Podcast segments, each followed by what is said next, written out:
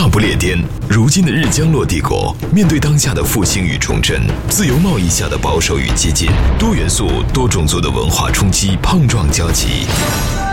英伦三岛，从热烈的普利茅斯到寒冷的阿伯丁，从幽暗的贝尔法斯特到明媚的诺维奇，历史交错之间，红白玫瑰持续上演铿锵剧集。我们行将 Talk 进行解构，来往交锋之间，为您呈现一个华人视角的英国社会发展原貌。海岸线 UK，英漂生活的人间指南，史上最人间不拆的好声音。好，欢迎来到今天的海岸线 UK。大家好，我是张盾啊。今天咱们的节目当中，依旧是和我的两位好朋友啊。咱们三位音飘百岁，这个天团男子组合，咱们林涛林博士啊，欢迎到来。大家好，我是老林。哎，另外一位，咱们的这个来自于斯旺西城市大学的樊鹏樊老师啊，大家好。哎，好，今天咱们聊一聊什么呢？人间不拆啊。今天咱们聊一聊这个远在大洋彼岸的另外一个国家——美国的一个事儿。其实这个事儿啊，在国内也肯定掀起过沸沸扬扬的一阵讨论。但是呢，我觉得呢，今天咱们坐在这个一个异域的国度啊，反而可以从一个不同的角度，咱们一起来分析分析这事儿啊。这是一个什么事儿呢？呃，我相信很多朋友都听了啊，都看了这篇报道。就是前段时间不久，美国有一个老头儿，就一个老人呐，就华裔的啊，八十多岁了，八十四，这个横穿马路的时候被美国警方啊，就是当场就。呃，当时还不不能叫拘捕，是说他后来呢，因为要给他开具罚单，然后因为语言不通，产生了肢体上的这种冲突啊。当然，新闻当时好像也各执一词，具体是怎么回事呢？我也没有细看。樊老师可能还还还还追踪了一下这条新闻，是吧？呃，是警方后来，警方就是后来呃否认跟这个老人有肢体，哎呦，有冲突啊。对，啊，但是呢，这事儿我就觉得就是说。呃，为什么我们会关心这个话题呢？就是说，其实咱们都是身处这么一个海外啊国家，呃，美国的司法制度跟英国的司法制度呢，也不能说完全相同，但是呢，也还是有很多这个呃重合的一些地方，雷同的地方。这个事儿，我就当时有一种什么样的感觉呢？就当然，这个是首先这个当事人呢年纪比较大，语言也不通，他是香港人吧？好像是香港人，然后。很早就来了，对对，这是我的问题。他在美国生活了多少年？生活这么长的时间？对他应该知道的。按道理来讲，我不说横横横，就我觉得这个横穿马路或者闯红灯，像这种应该是上上小学或者上上中学的孩子，这个应该都会吧？是不是？但是关键是什么呢？就是说他在碰到警察的阻拦的时候，怎么会产生这么强烈的反抗？而且这个新闻有意思在哪儿呢？传回国内之后啊，我觉得咱们国人呢。是不是反应有点过激？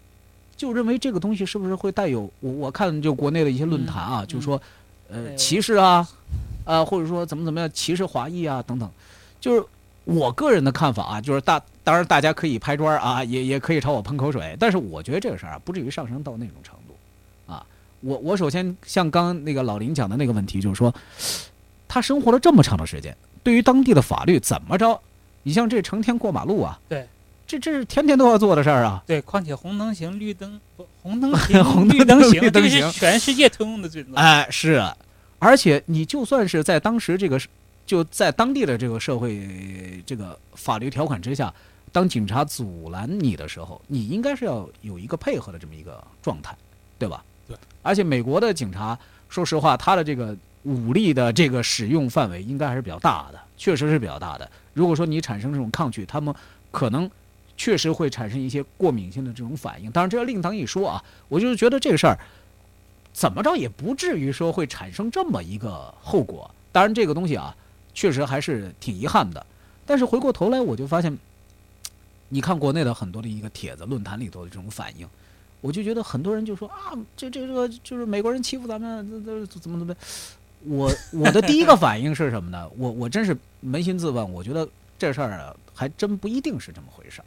因为怎么说呢？虽然是一个暴力机关，他在执法，而且可能是在这个当中产生了一些不愉快的这么一个场景，但是真正的要上升到一个种族歧视这么一个高度，我觉得还不至于。因为你要说啊，我我曾经听听听过一个这个一个名人说过啊，这就是就是咱们自己中国人啊，有名的人吧？呃，有名人在是谁我就不说了啊，就是我也赞同这个观点，就是说你说欧洲、美国有没有这种所谓的种族歧视？有，这个我承认是一定有的，这个肯定有，但是人家不会说出来，而且也根本不会做出来，谁敢呢？哪怕做出来也不会这么明显。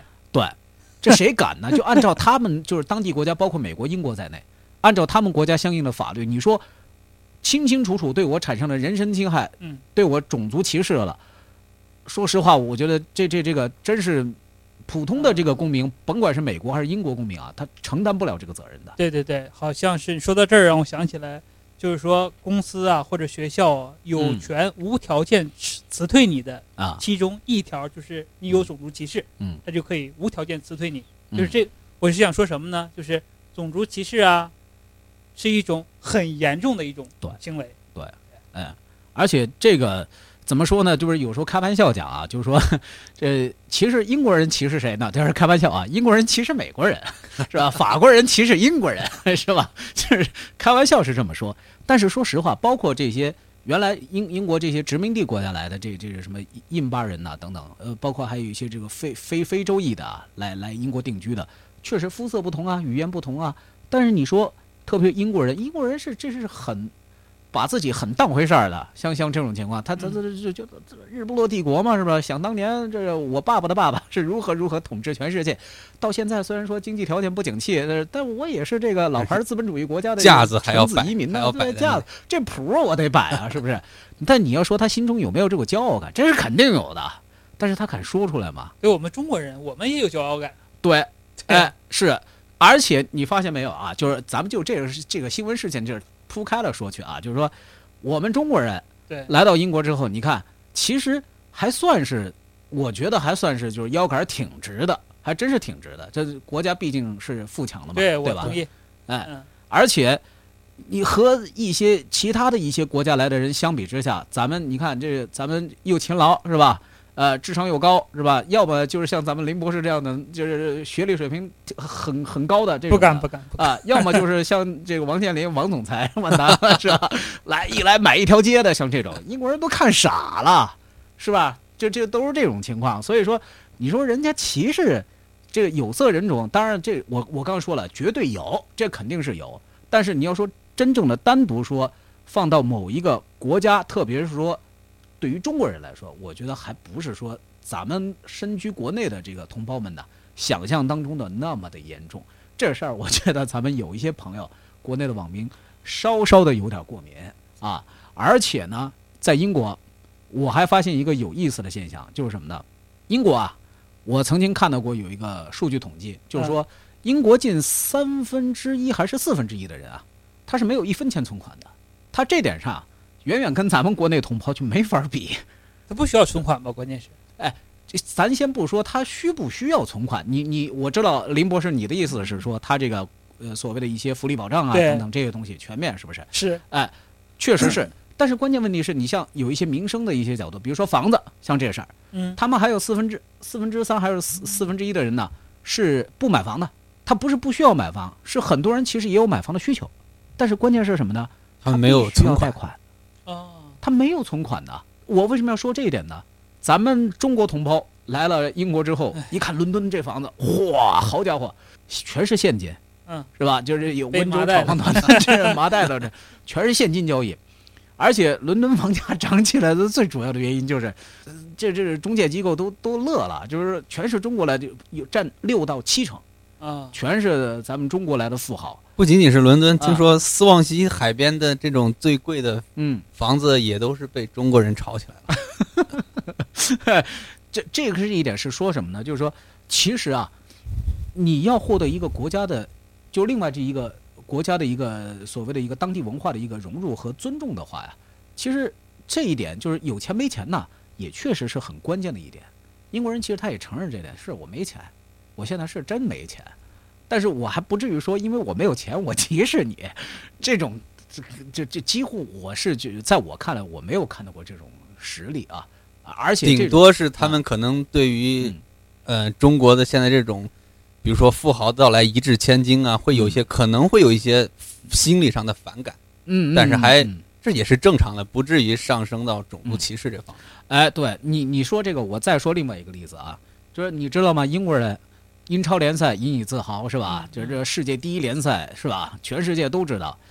你知道，你知道英国人本地人啊，你知道他最不喜欢的是哪支队吗？哪支啊？哎，切尔西，为什么呢？阿布，对，因为当时切尔西就是第一支被国外的资本收购的球队，对，所以说当时很多英国人就觉得这怎么可能啊？是不是？他当时就是所谓的这种前大英帝国遗遗这个遗老遗少嘛，就就这种概念，就是说这个切尔西，这这不就是伦敦的一个区吗？是不是？你买这支球队又怎么样？那那你曼联是吧？那这是为我们这个英国这是争得荣誉的，这是嗯三冠王嘛，对对不对？那还有一些像这种中游球队，可能国内朋友的这也也不是说什么特别那个的，比如说伯明翰呐、水晶宫啊、女王公园啊，像像这种队伍，他在当地拥堵是非常这种基础是非常厚实的。但是你一说切尔西，他们就把它当成一个什么概念呢？就是暴发户，就来的人呐，暴发户啊。后来这不是还有那个泰国的那个投资商嘛？对哎，到最后就是这就是去年的事儿嘛，就是 马来西亚华裔投资嘛，是吧？就是卡里夫陈志 嗯是吧？哎，我我为什么说就是像这种情况呢？就是说，这个是只是建筑于极少的一部分领域，他们可能会觉得从这种所谓的骄傲感呐、自豪感上，可能会觉得有一点这种失落啊，然后就觉得哎，这像切尔西这是这是阿布嘛，这是俄罗斯暴发户。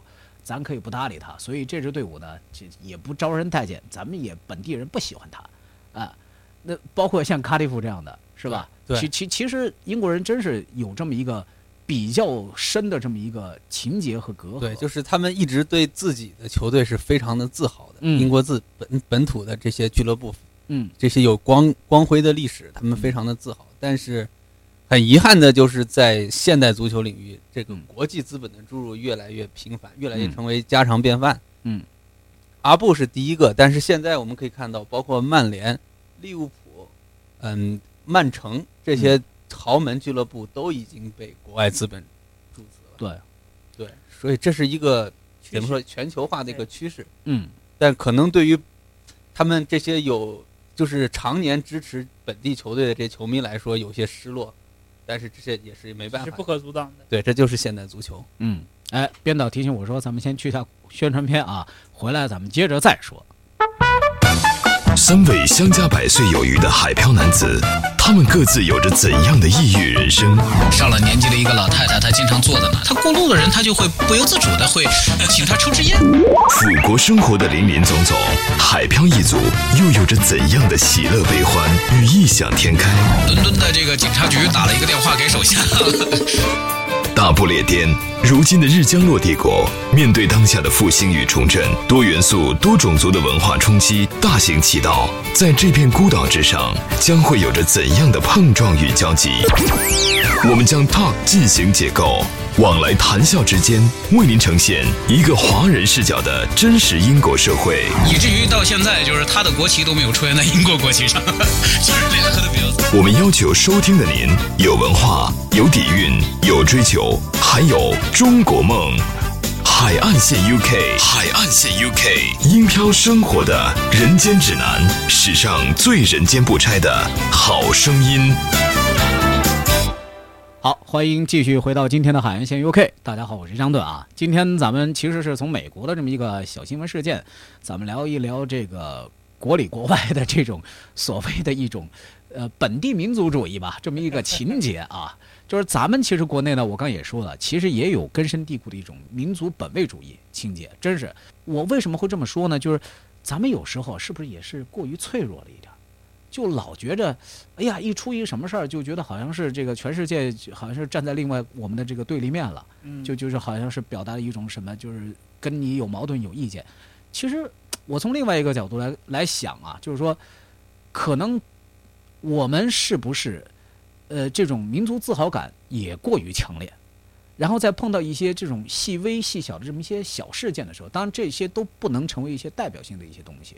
你说，嗯，种族歧视，我刚刚说那种种族歧视，在足球赛场上经常可见，有时候一些球员他做一个手势，甚至做纳粹的这种手势，当然这是肯定是遭人唾弃的，是吧？他肯定也要被罚款、被追加这种处罚，对不对？但是他这个绝对不可能是当地社会的一个主流。咱们从美国的这样一个老人过街，然后所谓的产生这种纠纷，说是被被打也好，还是怎么也好，就就就就这么看来，英国他当地的法律，或者说美国当地的法律，也非常完善，是非常完善的。我我想讲的是什么呢？你有没有融入当地的社会和遵守当地的法律？像刚老林说的，生活四十年了，对吧？他按道理来说是应该完全融入很自然而然的就去遵守这些法律法规，但为什么会产生这种冲突呢？我相信不可能，警察吃饱了撑了，说突然把你拦下来。你像英国有这么多非法移民，对吧？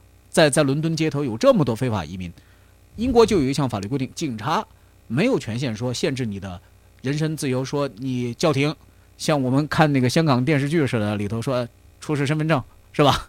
在英国本土是没有的。对，这确实是没有的。公民逮捕权吗？那就是公民逮捕权是另外一码事儿啊。他他这个就是说，警察是无权查你的身份证件，啊，除非说你是在有犯法的这种嫌疑的情景之下，我才能够去检索你的这个身份的这个呃真伪，或者说是这个呃有没有一些问题嗯啊。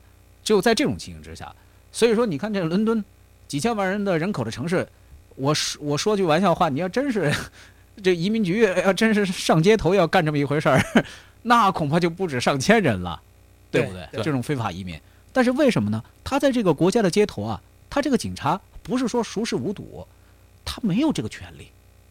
换句话来讲，其实很多的地方，欧盟国家，他其实不是说把一种我们这个民族啊，你们是另外外来的这种部外的人呃外来的这种民族，我就立马对你产生这种很强烈的这种隔阂。我我觉得这是人的内心深处可能有，但是呢，他这个绝对不敢挂在嘴边说，对，也不可能说我就立马付诸于一个行动表面上的一个实质。如果说真的这个警察在伦敦街头，我看到就哎呦，我觉得这人像非法移民，然后把他拦下来，就像美国的出这个事儿，说他违了法闯红灯了，我把你拦下来。英国警察碰到一个疑似非法移民的这么一个人，可能觉得穿着看上去是不是很穷困潦倒的样子啊？假如啊，从外表上来看，说我把他拦下来，你我要检查你的身份证件，这是违法的，而且警察也不可能上你们家门敲门说我要检查你们这儿，说我怀疑你这儿是藏有非法移民。如果当然前提是他如果有如果有这个搜捕证的话，对，这样才行，对吧？所以说，咱们有很多的事情，我在想啊，当然也媒体也是一个推波助澜这么一个作用，就是说，是不是也把这个事儿啊推到公众面前以后，公众一觉得，嘿，他们居然敢这样，然后这民族情节、气节什么东西都上来了嘛，是吧？这什么西四胡同啊，还什么什么论坛这里头的这些爱国青年，是吧？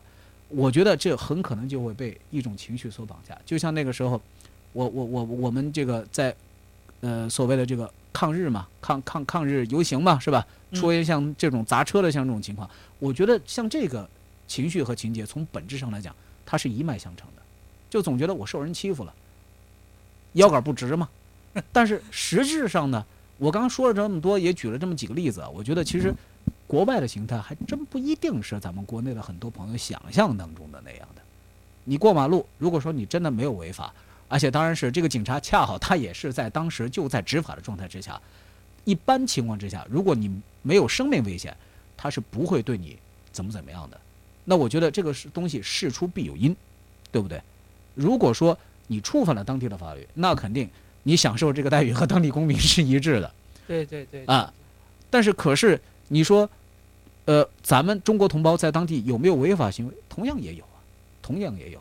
但是就在我们平常看到的诉诸于报端的这么多呃事件看来的话，像之前咱们还说过有一个留学生不是带枪去见导师嘛，啊，对对吧？像那个事儿，这这都是属于就是说，其实这是属于什么？对于这个当地社会这个法律条款呢，他没有通读，甚至于说根本就不了解。他很可能当时真真的可能就是一个无心之举，说我带着一把模型假枪，假枪假枪不是。他可能我就揣在身上，我可能就玩儿。但是这事儿恰好又碰上那么一个事儿，夹在一块儿，他可能就成为了影响当地社会治安的一个很恶劣形态的这么一个事件。然后如果说这个事儿又被媒体放大了之后，很可能又会被解读成为一个什么呢？暴力啊，甚至可能跟恐怖啊都会搭上一点关系的。像这种事儿，我我觉得首先啊，包括咱们这个八十四 岁的这个中国香港的这位老人啊，嗯，我觉得咱们首先应该是不是先从自身的这个东西来想一想，说我们是不是真正的是和当地有了这么一个融入，然后是不是和当地的很多的这种所谓的这种怎么讲入乡随俗的这么一些东西吧，有没有这么一些符合？如果不是，你恰巧又没有去学，而且甚至说我不愿意去学，因为年纪大呀，因为语言不通啊，因为什么什么样的一些原因呢？甚至是说我压根儿我就不想遵守你的这个东西，那我觉得这个东西那就不好说了。这这人家就那那只能是说你不想诚心融入我们这个社会，对不对？嗯啊，那就可能会产生像这种误解和误会，以至于说到后来可能就会变成什么呢？啊，你们这个当地族群不欢迎我们的，然后怎如何如何如何？包括前段还有一个事儿啊，就是说唐人街那段时间不是刚好出现有那个抓那个所谓的那个非法移民嘛？对啊，呃呃，对，我知道这个老老林应该记得这个事儿吧？是吧？对，当当时你看，当当时你看那个，就是当时是说怎么呢？就是如果说这个当时唐人街上的这个商家，如果说是使用了非法劳工的话，就是没有是身份证件的这个合法居留的这个呃人士的这个呃前提条件之下，如果你用了非法的劳工的话，嗯，那么是处以一个人是一万镑吧，好像是十万人民币的一个罚款。罚款但是当时这个事儿，我记得很清楚啊，当时就去年的事儿嘛，去年年底的事儿。当时这个事儿，伦敦唐人街的所有的商铺全部联合起来示威游行。对对对对，这这当时就是在我们很多人看来，可能这个是不是 UKBA 就是英国移民局的一个所谓的一个带有种族的这么一个歧视的这么一个政策，是不是？就就就当时可能很多人会是这么解读的，但是当时所有伦敦唐人街的人空前团结，罢工嘛，罢市嘛，对吧？然后这个事儿在解决过程当中的时候，就是大家都说咱们中国人在外头就是 那那那老话怎么说呢？就是十个中国人是一条虫吧，所谓的是不是？是是有这么一个说法嘛，对吧？一个中国人是一条龙嘛。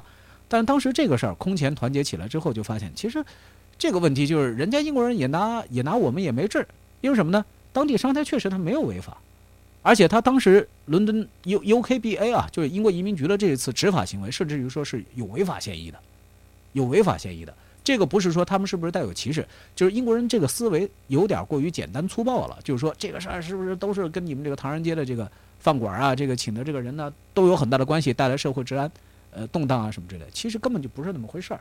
这个事儿当时咱们中国人团结起来以后，狠狠的上街示威游行了一把之后，马上立马就引起重视嘛。而且当时我记得还是伦敦市长访华前夕嘛，当时这个事儿，结果所有的媒体，英国主流媒体也都站出来，都是在为华人唐人街的这个商铺的这个商家都在说话，对，都在说话。说其实咱们有时候也不用去想象说，好像我们作为一个异族进驻到这个当地社会以后，是不是会引起当地的这种，呃，怎么说反弹呐、或者说这种，呃，负面的这种抵抗情绪？其实真正的你做到了一个守法，是吧？符合当地的社会的一个要求，也不至于说，好像会出现说大家都群起而攻之反对你的这种情况，并不是。你看当时我就觉得这这个东西真的是很具有参考性，就是当地所有的，包括英国卫报啊、每日电讯报啊、伦敦泰晤士报，包括我们自己的华人媒体，都站出来为这个事儿去点赞嘛，去顶嘛，是不是？对，但后来这个事儿完全就得到了一个很妥善的解决嘛，就是后后后来英国移民局马上就是最后还是道歉了嘛，就是说这个事儿还是打击面太大过于，草率了。哎，比比较草率，所以说。我联想到这么一系列这一些事儿下来，包括美国的这么一个老人的这么一个事件，我觉得有的时候啊，包括我们在、呃、海漂的这帮人啊，嗯，就也不要过于的这种敏感。哎，樊樊老师有什么看法？还来嗯，我是觉得就是回到这个事件本身啊，嗯，之所以国内可能这么敏感，是因为还是属于文化心态上的一个冲击。嗯，就是我们作为中国人，始终觉得作为一个老人嘛，不管他有什么错，而且哎哎，对对对你首我们有尊老爱幼的这么一个传统。对对对，你首先至少不能对，呃，对老人太过于粗暴了，不管他有什么错。嗯嗯但是可能是在美国的话，就是如果完全按照法律来讲的话，呃，他这么做，可能警察这么做是有法律依据的，但是中国人可能就觉得这样做太太过无情了一点。嗯，呃，能不能这么理解啊？就是说，但是咱们林博士可以听听啊，就是说，咱们是不是习惯用道德去衡量一个什么东西？因因因因因为，比如说他是一个老人，而且他可能这个没有反抗能力，或者说咱们从心理上来讲，就觉得他这个老人嘛，你这何必这样呢？没有必要嘛，是不是？但是问题是，如果我们都用道德来衡量，嗯，来作为我们的行为准绳的话，嗯，这个会乱。